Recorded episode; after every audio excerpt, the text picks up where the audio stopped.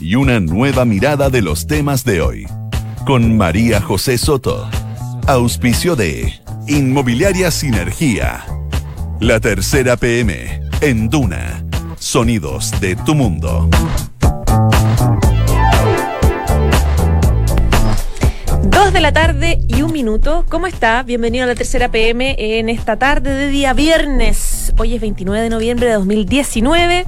En Santiago, 26,2 grados de temperatura y se espera una máxima de 29. Van a subir las temperaturas el fin de semana, va a ser harto calor. El sábado extremas de 33 y el domingo de 32 grados. Vamos a revisar de inmediato los principales titulares que en unos segunditos van a estar ya disponibles en la tercera PM. Vamos a hablar del día después de la aprobación constitucional Andrés Chadwick en la Cámara de Diputados. Esto está en proceso, pasa al Senado. Ayer lo defendió el abogado y su amigo Luis Hermosilla. En una soledad que llamó la atención, no hubo ministros en la moneda con él. ¿Por qué? Ministros de la moneda, digo.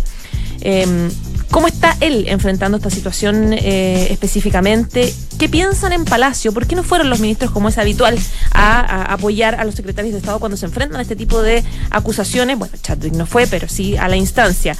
Em, y además, evidentemente, con un riesgo importante de probabilidades de que se apruebe este libelo en la Cámara Alta.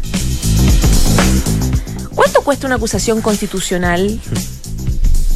Porque evidentemente estas acusaciones, cuando los ministros están en las carteras, las pagan abogados, digamos, de los ministros acusados. Por ejemplo, el Ministerio de Educación comunicó que el abogado defensor de la ministra Marcelo Cubillos, que usted se acordará, ella fue también acusada constitucionalmente, eh, ella específicamente, él es Francisco Cox, el, abogado, recibió 15 millones de pesos por sus funciones. Otro ejemplo, el exministro de Salud, Emilio Santelices.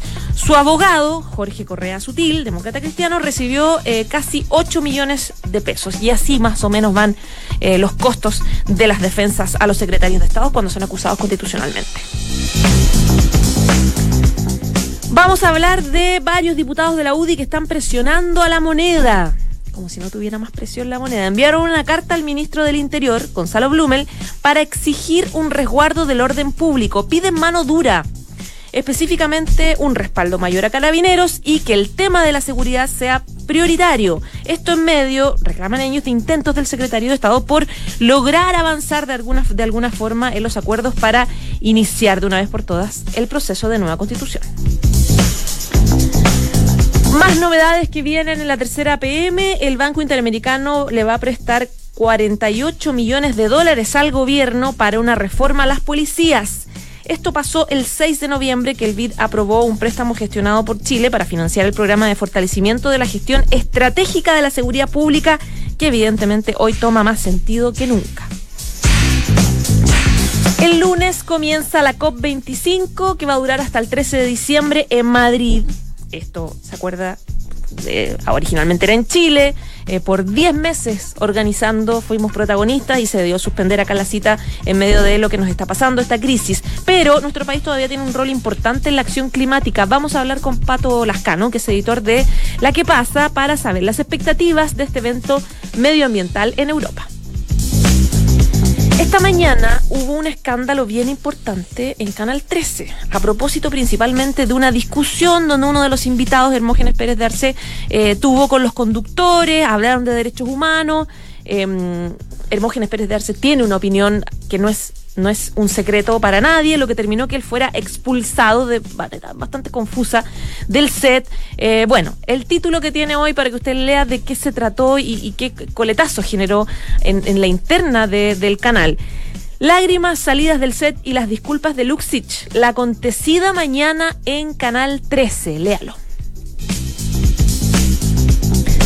Dos de la tarde y seis minutos. Vamos de inmediato a conversar uno de los principales temas que ha sido de las últimas horas y tiene que ver con la acusación constitucional que va avanzando en contra del exministro del Interior, eh, Andrés Chadwick, y también de em, ¿De qué manera se está ejerciendo presión a la moneda para que eh, de alguna forma incremente eh, la prioridad en la situación de seguridad que estamos viviendo en el país? Estamos aquí junto a Sebastián Minay, periodista de la tercera PM. ¿Cómo estás, Sebastián? María José, ¿y tú? Muy bien, pues y Jimena Soto, que es periodista de política de la tercera. Hola, María José, ¿cómo estás? Bienvenida. Ya, Sebastián. María José.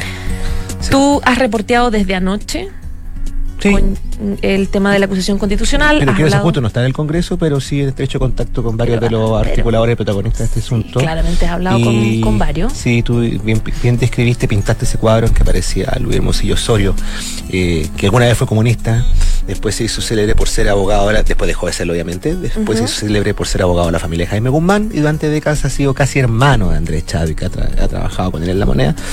Y claro, la, la imagen era de, de Luis Hermosillo solo la tú preguntabas por qué no, no fueron ministros. Esto va más allá de, la nomenclatura de hoy ya no es ministro, no estamos acá. No, en el caso de Chávez, que era parte del brazo derecho, su primo hermano, alma del gobierno, nadie se habría imaginado que no estuviese ahí. Pero si no estaban ahí, y eso es lo que nos describían los conocedores de lo que ha ocurrido acá, eh, no era por no solamente por simple prudencia, es porque la argumentación que hizo el abogado Luis Hermosilla, abro guiones, él llevaba un impreso que tuvo que dejar de lado, según sus propias palabras, luego de escuchar a uno de los acusadores, el diputado Garel Boric, reenfocó la acusación y lo basó en dos o tres premisas. La primera era que todos los hechos que se habían descrito ahí, no él no negó ninguno de los hechos que los acusadores describen cruda y detalladamente como violación de los derechos humanos. Eh, él no, esto se dijo en la sala, él no niega esto que haya ocurrido, sino que lo que, su argumentación es que el ministro, el ex ministro Chávez nos dio, nos dio esas instrucciones. Y, pero la segunda argumentación, y eso es lo que explica que el gobierno no haya estado presente ayer, es que estos hechos, dice el abogado Luis Hermosilla, siguieron ocurriendo después del 28 de octubre, que fue el día que Andrés Chávez dejó de ser ministro y que además dijo que se le estaba acusando a él como si fuese el único responsable de todo, como si fuese el responsable del gobierno. Entonces dejó la pelota. Eh, no, yo no diría al filo, la dejó bien pasada para, para el otro para el otro lado. Eh, es imposible que hubiese estado el ministro Gonzalo Blumen ahí. Y razón por la cual Boric le responde y le dice, usted está planteando que eh, pasemos a todo el gabinete completo del presidente Piñera a acusarlo constitucionalmente y no tiene sentido desarmar un gobierno. Mira, te voy, a contar una infidencia que me, relataba alguno de los, de los parlamentarios presentes en la sala ayer del bando gobernista, que eh, esta cosa de, esta, esta, disyuntiva entre o se acusa al presidente o se acusa al ministro, esta cosa de que algunos han dicho que Chávez es el fusible de Piñera, de que algunos le han dicho a la gente del gobierno de, oye, si, si, no podemos salvar a los dos, vamos a tener que eh, aprobar lo que son contra Chávez, que cambio de no eh, eh, votar en favor del presidente, llevó a algunos en la UDI a morderse los labios. Me consta que hubo, uno que no puedo nombrar, que estuvo a punto de decir, ¿saben qué más? Si ese es su argumento, entonces sea nombrecito y voten a favor de la acusación contra el presidente. Mm. Pero obviamente esta persona, cuya identidad me reservo, se mordió los labios a última hora porque eso haría sido sentir la playa. Ahora, el tema es que, eh, como te digo, eh, el gobierno no podía apoyar en, el momento ahí porque habría sido un contrasentido, tú te imaginas cómo. Eh, además que hay otro problema, ¿eh? que lo dijeron Hermosilla y el diputado y expresidente de la UDI y amigo de Andrés Chávez también, Patricio Melero. Estaban coordinados los dos acá, uno con defensa judicial y otra política que dijeron con todas sus letras de que aquí ya se abre también la puerta para las acusaciones judiciales. Eso te iba a preguntar. Da la sensación de que aquí hay una especie de sálvese quien pueda, porque hay en el camino que de ellas que van a ir a los tribunales. Es decir, fue la defensa de eh, Chadwick Hermosilla a decir, yo no soy tan responsable, porque hay más responsables, porque hay un nuevo ministro del Interior y porque hay un presidente. no con esas palabras, pero esa es la idea de que esa, esa, es más o menos la idea, o por lo menos lo que todos entendemos. Y mm. aquí da la sensación de que cada uno se está finalmente, cada uno, ya me refiero a cada personero, se está tratando de, está tratando de, sortear algo que podría terminar en tribunales de manera mucho más compleja. Mira, no hay que tapar el sol con un dedo. Si uno mira que hay un gobierno que tiene un respaldo eh, bastante magro, al filo en los dos dígitos, la academia tiene un margen de error de 3,7, esos 12 podrían ser perfectamente 1999 Em, claro, por, por debajo hay harto apoyo a Chadwick. Muchos ministros ayer en los grupos de WhatsApp que comparten con él y con el presidente o con el presidente eh, fuerza ministro, que sea. Ya, eso es en lo plano, en el plano humano. Pero cuando eh, Hermosilla dice ayer que la, beta penal ya ha comenzado y dice con nombre y apellido, oye, pero si ya hay querellas contra el ministro Chávez, contra el presidente, contra el ministro Blumel y contra Mario Rosas, mm.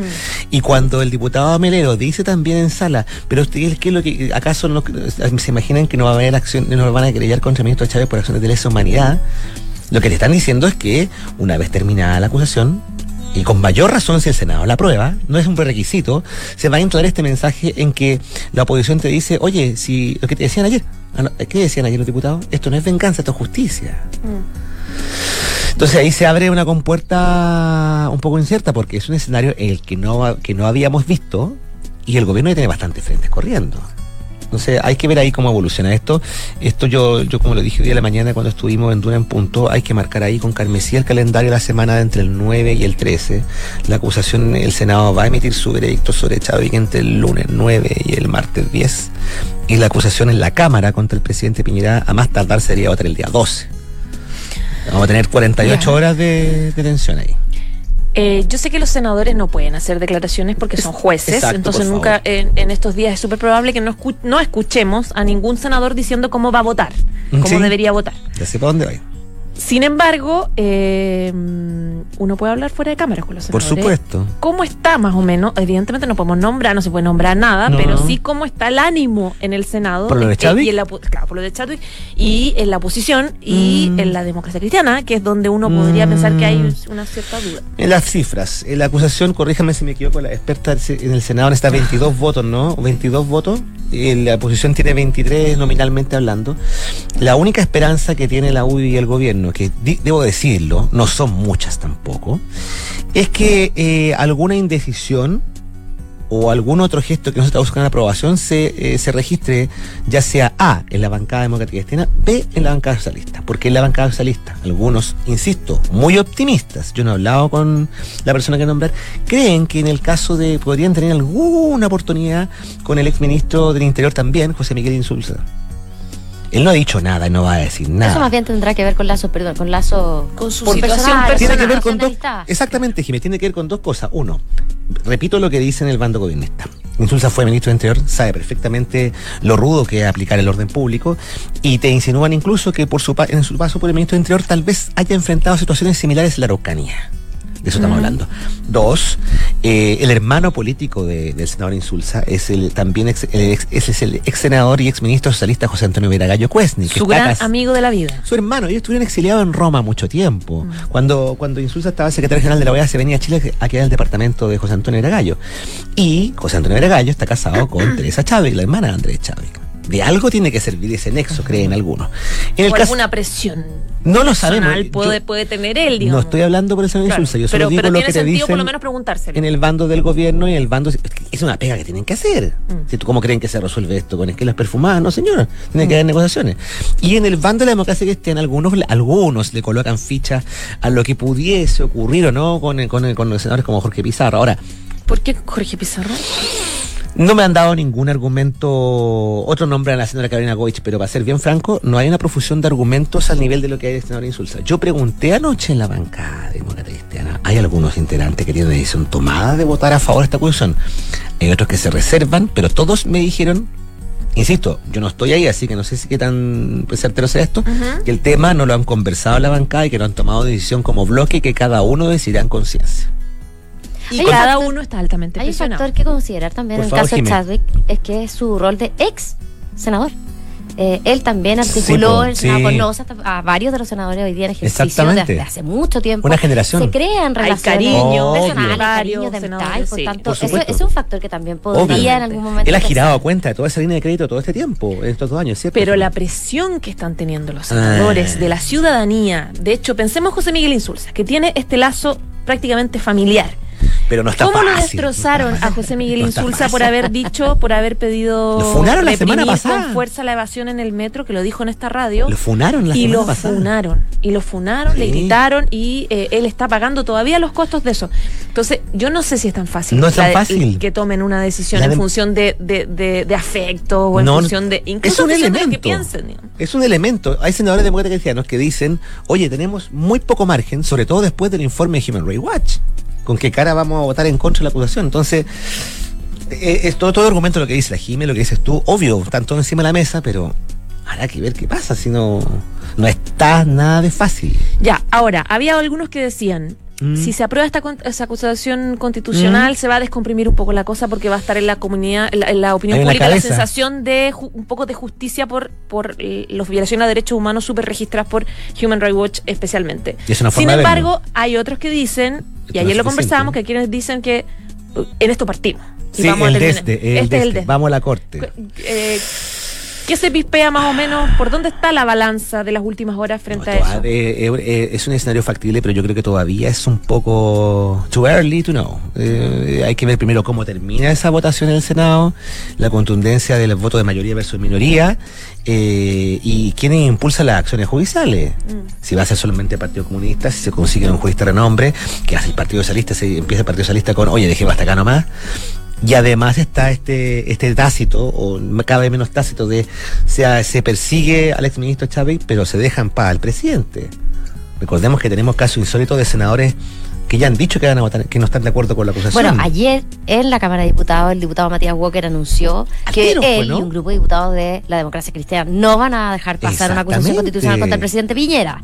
O sea, uno podría pensar o mal pensar que esta fue la moneda de cambio para dejar pasar al presidente Pero, pero si hubo diputados que, le, dijeron, a, diputados de la UDI, bueno, tú ya sabes, podemos salvar a uno, pero no los dos. Mm. o sea, salvamos a uno, pero no a los dos. No, debería, bajo esa, bajo esa decisión de la DC, no debería aprobarse la Cámara, por lo menos. Así parece, los votos no están. No, pues además, además que Hoy día no están, no están. Aparte que es distinta la norma. no sé qué podría pasar. Cada, aquí alguien le escuchó hoy día a la mañana decir que un día son como tres días aquí últimamente. Sí. Pero la norma es más difícil para, para acusar a un presidente, eh, por favor. Para, la, para dejar pasar esa acusación más alto. Tiene que ser diputado en ejercicio, no presente. Más diputados todavía. Mm. Eh, aprobando esa acusación. Yo soy como la otra cara del orden público en esta en este panel, ¿no? ¿Qué quiere decir?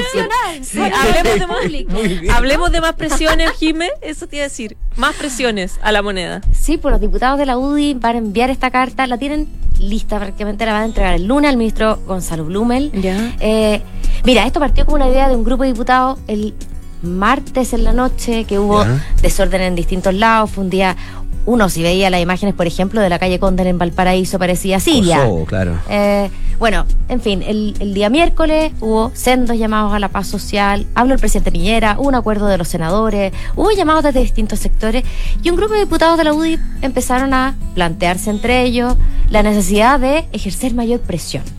¿Por qué? Porque ven que el orden público, la seguridad, tiene que ser la prioridad del ministro Gonzalo Blumel, a quien eh, en opinión de ellos, lo veía muy preocupado del el tema constitucional, de otro tipo de acuerdos y no de eh, reforzar el rol de carabinero, etcétera. Así que, bueno, empezaron a pensar en esta idea de hacer una carta, la hicieron, se la van a entregar el lunes eh, al ministro Gonzalo Blumel, una carta que terminó siendo firmada por toda la bancada. así que los 28 diputados de esa bancada están ahí presionando para que haya mayor énfasis en el tema de orden público. Ahora, en la práctica, tú ya tienes el contenido de esa ya está, de hecho no sé si está ya tu nota publicada, está publicada. Tú tienes el contenido de esa, esa nota, te, lo pregunto, de esa carta, porque ¿qué, ¿en qué se traduce mm, eh, mayor mano nuda? En, en, en, hacer todo lo que sea necesario, por de esta carta que firmaron los senadores, donde, donde todos entendimos, porque nada es mm. claro, que el presidente tiene la potestad de tomar las decisiones que considere pertinentes y un poco insinuando que si hay estado de excepción nosotros lo vamos a apoyar esta vez. ¿Va por esa línea también? Acá lo que piden es concretamente un plan de acción. Un plan de acción inmediato, dicen, y eficaz para detener, juzgar y encarcelar a todos aquellos que no quieren entender que Chile es de todos. Eso es lo primero. Le piden a él, al, como ministro y a su equipo, que realice, eh, ejecuten este plan de acción, lo, concreten, o sea, lo, desarrollen, lo, ejecuten. Eh, y por otra parte, que haya un mayor respaldo carabinero. O sea, aquí lo que uno también puede comentar fuera de micrófono con varios parlamentarios es que lamentan que a Carabineros cada vez se le ha ido, entre comillas, quitando herramientas, eh, mientras lo que, lo que ven es que los desórdenes continúan, continúa habiendo focos de violencia en distintas manifestaciones, eh, y por lo tanto, en el fondo, los, carabineros están sin posibilidades de ejercer ese rol de resguardo del orden público. Eso es, lo que piden, tienen palabras también. Eh, diciéndole al ministro que su primera y principal misión, dicen, en estos momentos asiagos que vive la patria es el orden público. Y, disculpa, ¿y eso, y eso se lee como, la, la- como una ánimo colaborativo o derechamente una presión De- mira, más enérgica contra el ministro? Porque el ministro de Bópoli no es UDI, la UDI perdió interior. Pues a eso va mi pregunta, con mala intención también. Esto tiene que ver con una molestia que hay en la bancada de diputados de la Ya. UDI, donde sienten una gran mayoría con los que yo conversé, que el ministro estaba preocupado de otros temas. Y derechamente lo dice el diputado eh, Juan Manuel Fuenzalía, que es vicepresidente del partido también, eh, que dice, el ministro Blumel tiene que entender que tiene que estar más pendiente Ah, del orden entender. público y menos de la constitución. O sea, resienten el rol que el ministro jugó, por ejemplo, en ese acuerdo, que valoran y que, bueno, ya está. Cambió la prioridad con también eso, se sumó y, y, eh, a ese acuerdo constitucional que todavía tiene ahí algunas trabas, pero bueno, digamos que va avanzando. Eh, valoran que él haya estado ahí, pero dicen, eh, se olvida que él ya no está en la SECPRES, que él es el ministro del Interior y Seguridad Pública. Y parece que esa segunda Y parte no es la que quieren que él eh, ponga más Mm. énfasis. Es, además como que, bueno, en primer lugar la UDI, para la UDI no era prioridad el tema constitucional, se tuvo que subir. Nunca fue, No, súper a no, no, regañadientes, sabemos perfectamente eso. Y claro, y también tiene que ver con esta maldición del ministro Interior. Si se preocupa la seguridad, lo critican porque no hacía política, como era Hins Peter. Si preocupa de lo otro, lo critican por esto otro. Un metro cuadrado. Y ahora preocuparse de la seguridad también es un riesgo para los ministros del Interior. Claro, pero es que una cosa. Cualquier cosa que firme un ministro del Interior, de alguna forma, sentencia cosas Tendría posteriores. que tener también con que el gobierno con este respaldo del 12% tampoco tiene mucho piso para estar dando su coalición, yo creo, ¿no? Ahora, sí hay una, una cosa que, por ejemplo, lo, dije, lo dice el jefe de bancada, ¿Qué Javier? Macaya. Jefe de bancada hasta hoy, hoy es su último día. El lunes asume la nueva jefe de bancada, ¿Quién una es? mujer, la. María José Hoffman. Ah. Asume el lunes como, Ya. como jefe de bancada de la UDI. Pero Macaya, quien hasta hoy Grupo día es el jefe de, de Los- ¿Cómo se bancada. llaman? ¿Los, pri- los príncipes? No, no, le- alguna vez le pusieron los iluminados, los, Los iluminados y mal los hablados. Los mal hablados, el- de los mal hablados, la UI le decía los iluminados. Sí. Bueno, Macaya eh, dice que el ministro del Interior tiene que estar consciente de que el diálogo político corre grave riesgo si no se controla la delincuencia y el vandalismo. Eh, y por eso le pide que todos sus esfuerzos de- estén destinados a retomar el orden público. O sea, también hay como una cosa propositiva y considerando que cualquier diálogo político, que también es algo que han dicho en distintos sectores, eh, es complejo si tiene en las calles eh, delincuencia, vandalismo, Bueno, y lo, lo que hemos visto, esos saqueos, ese tipo de situaciones. Sí, pues ahí también hay una corriente ahí que se lo, ha manifestado en los últimos días diciendo, bueno, si no se le coloca coto a la violencia, aquellos que entienden que la violencia es solamente de, lo- de los que saquean, digamos, eh, se pone en riesgo el proceso constituyente. Eh, Es un tema que ya han puesto encima. ¿Cómo se va a hacer el plebiscito en abril? Plebiscito para el cual hay que tienen que salir las Fuerzas Armadas a resguardar los locales. Sebastián, mira, y siento que para abril quedan ocho años. Y siento que vamos a estar ahí en dos semanas. Antes que nos demos cuenta, María José Soto. Oye, ¿cómo dijiste? Anda a hacer tus esquelas de colores. Que esto no, No, se arregla con esquelas de colores. Me Sí, encantó la frase. la perfuma- bueno. Esquela Esquela perfumada. perfumada, eso. Ya. Bueno, Y, y todavía no sabemos quién incendió el metro. Eso nomás les digo yo.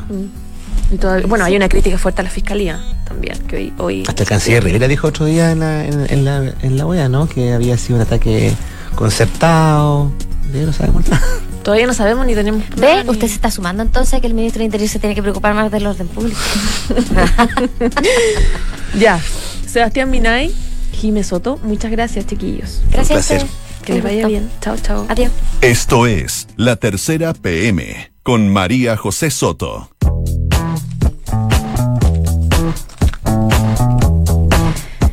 Dos de la tarde y 24 minutos. Viene entrando al estudio Pato Lascano, que es eh, editor de La que pasa y que ha estado siguiendo y va a seguir, por supuesto, todas las alternativas de la COP25 que comienza el lunes en Madrid. Usted sabe, va a ser en Chile.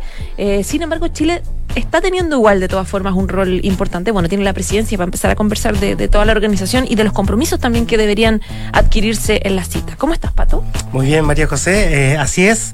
Eh, es un poco lejana esta COP25, lejana geográficamente, eh, pero Chile todavía tiene un papel preponderante que, tal como dices tú, es eh, la presidencia y que no es menor, porque básicamente lo que incluye la presidencia es eh, articular los distintos acuerdos con los países que participen y también... para eh, refrendar el documento final que se espera que salga de esta COP25. ¿Cuál es la expectativa del documento? A ver, eh, lo que se está haciendo en la COP25 básicamente es ponerle eh, la letra chica al Acuerdo de París. ¿Qué dice el Acuerdo de París? Que la temperatura del planeta no puede subir más de 2 grados, ese es el, mínimo, el desde, y e idealmente a 1,5 grados. Pero para poder detener eh, el aumento global de la temperatura se necesitan eh, establecer una serie de reglamentos, de, políticas, etcétera, que es lo que se está tratando de hacer a partir de ahí en las distintas COP, particularmente en la de Chile. Y en la de Chile hay un tema muy que es un poco técnico, pero que tiene que ver con los mercados de carbono, que es básicamente eh, cuánto emites tú, yo te pago por eso, pero yo dejo de emitir acá, etcétera. Y eso obviamente es una negociación entre política, medio ambiente y que es compleja y que es una de las cosas que se van a discutir en, Madrid.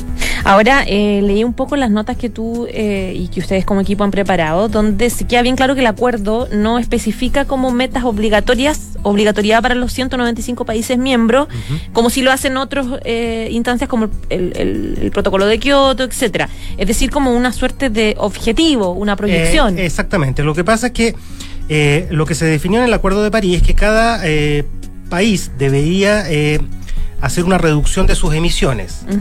Para el 2020 deberían presentar una que es todavía voluntaria y que es la que Chile acaba de presentar, fue uno de los primeros países, o el primer país en rigor, donde dijo que el país iba a dejar de emitir el 45% de sus emisiones al año 2030. Eh, pero es efectivamente, como dices tú, una declaración de principio y no una obligación para los países. A partir del siguiente eh, acuerdo, sí ya debería ser obligatorio. Por lo tanto, todavía estamos a merced de la voluntad de los países y eso es lo que se está presionando, que en el fondo eh, mejoren su ambición de cara a poder detener el, alza de temperatura del planeta. Va de presidenta de la COP todavía la ministra medioambiental, ¿no? Carolina Schmidt. ¿Cuál es su rol ahí? Mira, Carolina, básicamente la ministra lo que tiene que hacer es, eh, como te decía al comienzo, articular un poco las negociaciones, eh, ver... Eh, sentar las distintas posiciones. dentro de la COP se establecen bloques más o menos reconocidos mundialmente. Por un lado, por ejemplo, están los países petroleros, que obviamente el tema de las emisiones para ellos es relevante. Son países que producen muchas em, emisiones producto del tipo de, de, industria que tienen. está también China, que también juega un rol preponderante porque China eh, también es el mayor contaminante del planeta. Están los países europeos que son en términos ecológicos más vanguardistas, etcétera. Entonces, todos estos países se juntan y hacen negociaciones, reuniones que de alguna manera son articuladas por la presidencia de la COP, que en este caso recae en Chile y particularmente en la ministra Carolina Schmidt. Y finalmente, y finalmente cuando termina el, evento, eh, se firma un acuerdo y ese acuerdo tiene que ser también eh, negociado, redactado y refrendado por la presidencia, en este caso nuevamente por la ministra. Por eso el rol de ella es relevante. ¿Qué pasa con los ausentes, no por razones de crisis como estamos viendo nosotros, sino por razones ideológicas respecto de las políticas medioambientales como Estados Unidos, como Brasil? También, pues es, es, una presión que se ejerce en este tipo de negociaciones un poco para incluirlos, eh, porque evidentemente cualquier acuerdo para frenar el cambio climático en el país pasa por la inclusión de Estados Unidos, pasa por la inclusión de China. Eh, efectivamente, eh, ellos envían su delegación, su delegación hace su lobby, pone sus puntos de vista y parte también lo que, de lo que ocurre en estas dos semanas es tratar de revertir un poco la decisión que hasta aquí tiene tomada el presidente Donald Trump.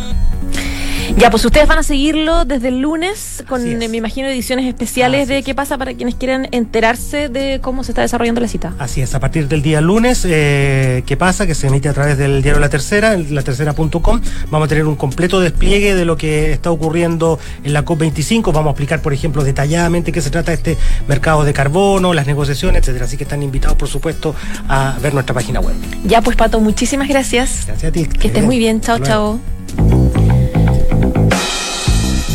Encuentra tu futura inversión en Sinergia José Pedro Alessandri de Sinergia Inmobiliaria, departamentos estudio, un dormitorio, dos dormitorios y dos baños desde 3.350 UF. Anda a conocer y encuéntralos en isinergia.cl. Dos de la tarde y 30 minutos nos vamos. Gracias por informarse con nosotros como siempre y que es el 89.7. Viene la próxima carta notable y después una nueva edición de Sintonía Crónica.